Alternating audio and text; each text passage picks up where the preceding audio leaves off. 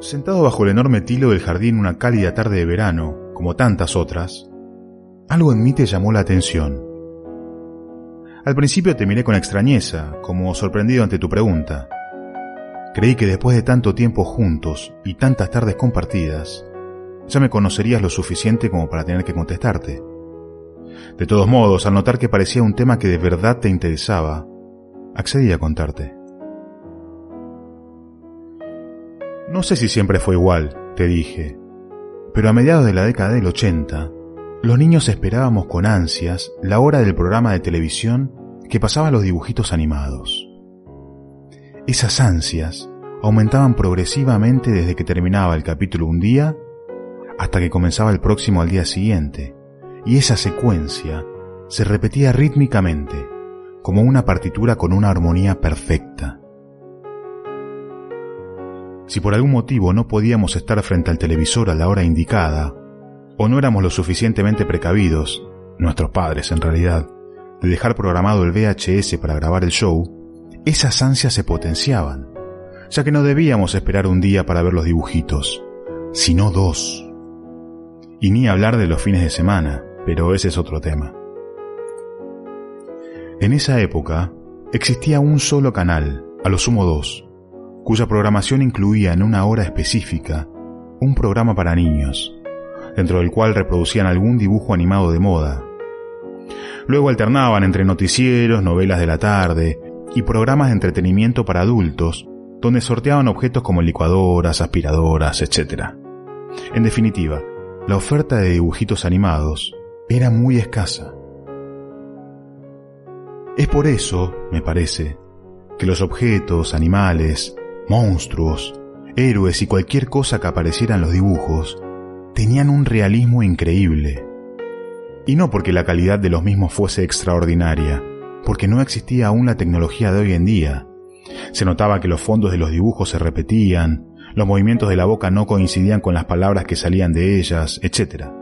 Sino porque uno les daba vida, los incorporaba como propios y hasta nos sentíamos parte de la historia que se estaba contando. Pero había entre todos ellos un objeto puntual que durante toda mi infancia tomó un protagonismo y una importancia particular. Creo que el término correcto sería obsesión. Alguna teoría conspiranoica podría decir que la Cámara Internacional de Productores de Manzanas hizo lobby durante esos años para que en todos los dibujitos aparezca esa fruta como objeto de deseo, a esta altura noté que mientras sorbías con una dulzura particular el mate que te había cebado, me mirabas con ojos de interesada, entretenida con lo que te estaba contando. Señal que me sirvió de combustible para seguir adelante y continuar detallándote aspectos de esa época. El caso, continué, es que yo veía manzanas por todos lados, en todos los dibujitos. Probablemente exagero, probablemente no, pero ese es el recuerdo que tengo.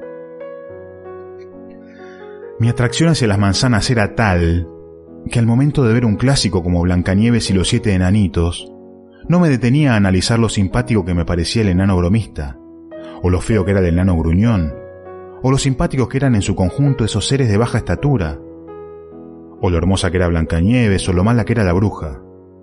Me llamaba poderosamente la atención el extraordinario color rojo de la manzana, en lo carnosa que se veía, suculenta, tentadora. Cuando el programa para niños pasaba algún dibujito donde durante la trama un cerdito era cocinado al horno con una manzana en la boca, no sentía empatía por el pobre animal que iba a ser devorado por vaya a saber quién. Sentía envidia de él por tener una manzana en la boca. Si todo esto se hubiese desarrollado en los años 2000, con tantos estímulos, tantos canales que pasan 24 horas de dibujitos y programas de entretenimiento para niños, las computadoras, las tablets, los smartphones, internet, PlayStation, etc., probablemente nada de esto hubiera sucedido y tal vez la manzana no sería mi obsesión. O sí, no lo sé. Además, ya se hubiera saturado el mercado de psicólogos que hubiesen podido resolver rápidamente mi problema atribuyéndolo a mi relación con mi madre o alguna otra explicación de moda. Pero no, esta historia ocurre en la década del 80, como te dije antes, y la psicología no parecía ser una opción en aquel momento, más bien formaba parte de algún cuento de ciencia ficción de Asimov o de Bradbury. Cuando dije esto apareció en tu cara una sonrisa hermosa que iluminó tus ojos, recordándome lo maravillosos que son. Casi me muero. A punto estuve de no continuar, obnubilado por lo que estaba viendo. Tu rostro perfecto, iluminado por tu sonrisa y enmarcado por ese par de ojos transparentes y que permiten ver la pureza de tu ser. Pero levantando tus cejas, me invitaste a que siguiera, y yo no podía negarme ante semejante petición. La cuestión no era fácil, te dije, sobre todo porque nací y viví los primeros años de mi vida en un país donde las frutas comunes eran tropicales, como el mango, guayaba, parchita, maracuyá, etc. En este momento pusiste una mirada sobradora como diciéndome, ya sé que sos de un país caribeño, no hace falta que lo aclares. Pero creo que tiene mucho que ver y enriquece la historia que te lo recuerde. Por esos años, no sabía por qué no había manzanas. Parecía una fruta tan común, tan cotidiana y alcanzable. Nunca había visto una en la vida real, nunca tuve ese placer, pero estaba obsesionado con ellas y ese deseo crecía en mí a medida que pasaba el tiempo, como todo aquello que queremos y no podemos alcanzar. Así se fue desarrollando mi vida, mi niñez. Mi familia está compuesta por mis padres y mis dos hermanas. Acá también me miraste del mismo modo que lo hiciste hace un minuto, con esa mirada sobradora pero de todos modos hermosa. Ya lo sabías. Un fin de semana, como cualquier otro, paseábamos con mi padre y mi hermana mayor por un pueblo en las montañas. No recuerdo de qué pueblo se trataba, porque en esa época hacíamos turismo de cercanía por diferentes lugares, y formábamos parte de un raíz frondoso en el que conocimos muchísimos lugares en poco tiempo. Tampoco recuerdo por qué no estaban con nosotros mi madre ni mi hermana menor. Lo que sí recuerdo y perfectamente es que era un pueblo de montaña. Lo recuerdo tan bien porque la temperatura era notablemente inferior a la que yo estaba acostumbrado. También recuerdo lo maravilloso que era el paisaje, la vegetación de un verde frondoso, producto de la humedad aportada por el intenso régimen de lluvias, las nubes bajas que se disponían en un estrato formando una manta que cubría las montañas y parecía cortarles las cimas. Mientras recorríamos el pueblo, nos topamos con una típica feria repleta de puestos de venta de productos autóctonos y regionales. Caminábamos por entre los puestos, donde una señora mayor, yo la recuerdo mayor, pero debía tener unos 45 años, se encontraba tejiendo en un telar enorme con unos hilos de colores fosforescentes. Había también elementos hechos de madera, tallados a mano y pintados con colores brillosos y llamativos, collares, anillos, entre otros muchos objetos. Cada vez nos adentrábamos más y más y nos íbamos perdiendo entre los diferentes puestos, pero siempre tomados de las manos. Mi padre en el medio, mi hermana mayor a su derecha y yo tomado de su enorme y fuerte mano izquierda. Nos perdíamos entre la gente cuando de pronto nos invadió un increíble olor a comida. Era la hora del almuerzo, así que no sé si el olor era exquisito por sí mismo o si estaba influenciado por mi sensación voraz de hambre. Creo que a esta altura sabes que soy de buen comer, siempre lo fui.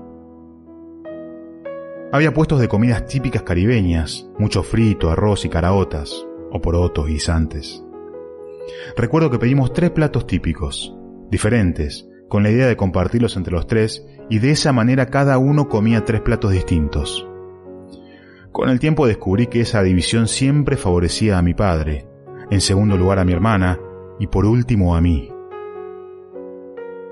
Acompañamos la comida con distintas bebidas, estas sí que eran individuales, no las compartíamos. Mi hermana es, o era, porque dicen que los gustos cambian cada siete años, fanática de la malta, una bebida poco atractiva, oscura y muy amarga. Yo elegí un refresco, una gaseosa, de color rojo fosforescente, que era fruto de mi fascinación. Era una bebida a base de granada, y por ese entonces pensaba que era la explicación de su extraordinario sabor, una bomba. era tan inocente que pensaba que la granada era el explosivo que utilizaban los militares. Me cuesta hacerme la imagen de lo que pidió mi padre, pero conociéndolo probablemente, seguramente, haya sido una cerveza. Comimos, bebimos y al rato nos pusimos en marcha y continuamos con nuestro recorrido por el resto de la feria. Seguíamos en la parte de comidas, zigzagueando entre los puestos que vendían helados y raspaditos. Me miraste extrañada, no sabías de qué se trataba. Entonces te conté que era hielo molido, mezclado con algún saborizante y colorante de aspecto casi radioactivo, decorado con un chorro de leche condensada y que se bebía con un pitillo, sorbete, bombilla o pajita. Mi padre me ofreció muy gentilmente uno, sabiendo que era fanático de ellos, sobre todo de los de uva o frambuesa en su defecto, adivinando, casi asegurando mi respuesta positiva. Increíblemente dije que no. Mi padre quedó sorprendido, como descolocado ante la negativa, ya que como te dije antes, soy goloso, amo la comida y sobre todo, tengo devoción por lo dulce. Probablemente las tres comidas compartidas, por más que haya sido perjudicado en la repartija, habían llenado mi por entonces pequeño estómago, y la cuota diaria de azúcar haya sido satisfecha por el refresco, cuyo componente principal es el jarabe de fructosa de alta densidad, otorgándole así un gran poder adictivo, algo de lo que los ingenieros químicos contratados por la empresa fabricante deberían estar orgullosos, ya que ocurría a la perfección. Cuando llegamos al sector natural de la feria, donde se encontraban entre otras cosas frutas y verduras, sentí que el tiempo se detuvo. La gente quedó congelada. El cielo se abrió dejando pasar un rayo de luz solar entre el tapiz formado por las nubes en la altitud de las montañas. No me quedó otra opción. Estaba casi obligado que seguir con mi vista el rayo luminoso y localizar con mi mirada el final del mismo. Mi corazón se paralizó un instante mis ojos no podían creer lo que estaban viendo. Frotándolos, miré nuevamente y la imagen se repetía. La perfección tan cerca por primera vez en toda mi vida.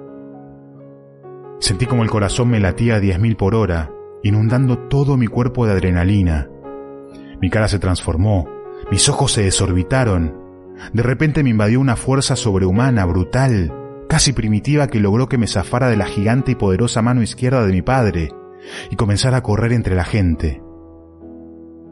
Mi destino era claro, era claro para mí al menos, llegar al puesto de don Joselito. Don Joselito, ¿cómo olvidar ese nombre? Corrí, gambeteé, esquivé y creo que hasta salté gente. No quería que nada ni nadie se interpusiera entre el puesto y yo.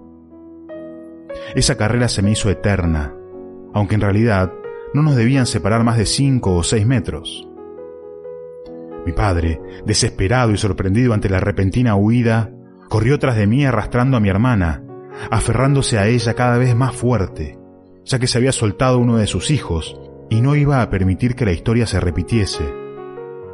Corría sin éxito, no podía alcanzarme. Yo era más ágil y podía esquivar más fácilmente los obstáculos, y estaba claramente influenciado por el elixir del deseo. Cuando llegué al puesto de don Joselito, me detuve automáticamente y allí, debajo del toldo colorido en las gamas que van del amarillo al rojo, pasando por las diferentes tonalidades de anaranjado, se encontraba una mujer de pelo gris plata y dos crinejas a los costados de su cara, acomodando las frutas. Entre los mangos y las guanábanas había una caja de cartón con un fruto del más maravilloso rojo que había visto en mi vida. Por primera vez veía la perfección en vivo y en directo, tan cerca de mí, al alcance de mi mano. Quedé estupefacto admirándola, recorriendo todo su contorno con mi mirada, sin poder tocarla. Esto también lo sabés, pero siempre fui muy respetuoso de las normas o siempre fui muy miedoso de las represalias de mi padre, y el cartel colocado por la mujer de don Joselito era muy claro. No tocar. Al cabo de un instante, llegaron mi padre y mi hermana al puesto. Nunca percibí su llegada. Sabía que estaban allí porque sentía que me hablaba, que vomitaba gritos indescifrables al mismo tiempo que me zamarreaba con su mano izquierda, la única que le quedaba libre, ya que por ningún concepto soltaría a mi hermana. Pero yo seguía bajo un poder hipnótico, casi en estado de trance. No entendía ni una sola palabra de lo que me decía. Seguramente algo relacionado a mi desaparición y a mi carrera abrupta y alocada hacia la gloria, hacia el puesto de don Joselito. Notaba que las palabras abandonaban el gigante cuerpo de mi padre cada vez más violentamente e incrementaban su volumen y su frecuencia, pero seguía incapaz de comprenderlas. Finalmente, me tomó del brazo de manera tal que mi cuerpo giró 180 grados, dándole la espalda a don Joselito, a la mujer con sus trenzas plateadas y a toda la mercadería que se encontraba debajo del toldo amarillo anaranjado rojizo. Ese movimiento rompió el hechizo en mí y en ese instante logré comprender las palabras de mi padre, confirmando mi teoría. Traté de contestarle, pero no podía articular dos palabras seguidas. Intentaba, me esforzaba, pero me era imposible. Entre la agitación, el nivel de excitación y la emoción que se había apoderado de mi cuerpo, solo atiné a levantar mi mano derecha y girando apenas, señalé con el dedo índice la manzana más perfecta que existía. Toda mi familia conocía mi amor incondicional por las manzanas. Incluso mi padre, que en un acto de generosidad y bondad se puso a hablar con la mujer de don Joselito y logró comprar una manzana. Nunca fuimos una familia que se pudiera dar muchos lujos. No nos faltaba nada, eso es cierto, pero un gasto semejante era considerado un lujo y no era algo a lo que estuviéramos habituados. Creo haberte contado alguna vez de los requerimientos del manzano para fructificar y su incompatibilidad con el clima tropical caribeño, característica esta que le otorgaba a esa fruta el estatus de bien de lujo, ya que realmente escaseaban en la región. Es por eso que mi padre pudo comprar solo una, o por lo menos es lo que deduje con el correr del tiempo.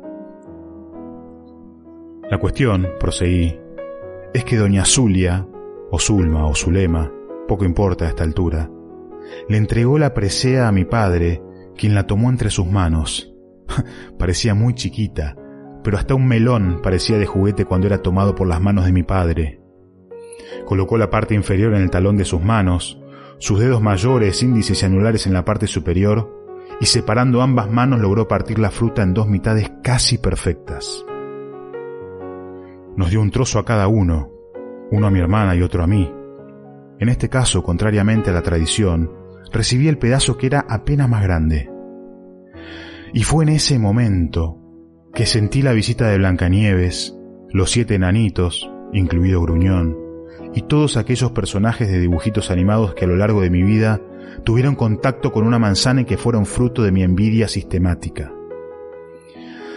Sentí y supe que querían ser testigos de ese momento, querían formar parte de ese acontecimiento tan esperado. Tomé el trozo de manzana que se me estaba ofreciendo y mirándolo como se mira el primer amor en el momento previo a dar el primer beso, enamoradísimo, le hinqué los dientes. Sentía cómo mis incisivos se hundían milímetro a milímetro, penetrando la exquisita carne de la fruta, quien emanaba un jugo dulce para seducirme aún más. Pobre, no sabía que me tenía completamente cautivo desde que tenía uso de razón. Continué con la faena, adueñándome de cada gramo suculento y jugoso hasta llegar al corazón, al medio corazón en realidad. Cuando hube terminado, acción que en la realidad no se prolongó más de dos o tres minutos, pero que en mi mente fue una eternidad, me deshice de los esqueléticos restos de la fruta y me sentí distinto. Me di cuenta que no era el mismo. Ya no era aquel niño obsesionado con la manzana que se mordía las uñas ante la ansiedad galopante de poder ver algún capítulo de algún dibujito donde apareciese en una escena una manzana, aunque sea en un segundo plano, aquel niño que tomaba prestado el cuento de Blancanieves de su hermana para poder ver el contorno casi perfecto de la manzana. Me había convertido mágicamente en un hombre. Esa manzana había tenido en mí el efecto exactamente contrario al que tuvo con la pobre Blancanieves. Esa manzana me había dado vida. Pasaron muchos años hasta que volví a comer una manzana, cuatro para ser exacto, y coincidió perfectamente con mi llegada a Argentina, país que por suerte tiene las condiciones climáticas ideales para la producción de esa fruta. Es por eso que hoy, cada vez que tengo la posibilidad de comer una manzana, lo hago sin dudarlo. Y no solo por su exquisito sabor y sus propiedades antioxidantes, sino sobre todo porque me retrotrae al momento mismo que tuve placer de comerla por primera vez. Ese momento que te dije me pareció eterno, tan eterno que aún hoy, cuando hundo mis dientes en una manzana, siento que lo hago entre las nubes de los Andes venezolanos y en presencia de don Joselito, Blancanieve y los siete enanitos. ¿Alguna vez te conté por qué me gusta el chocolate? Malus Doméstica. Diego Romero.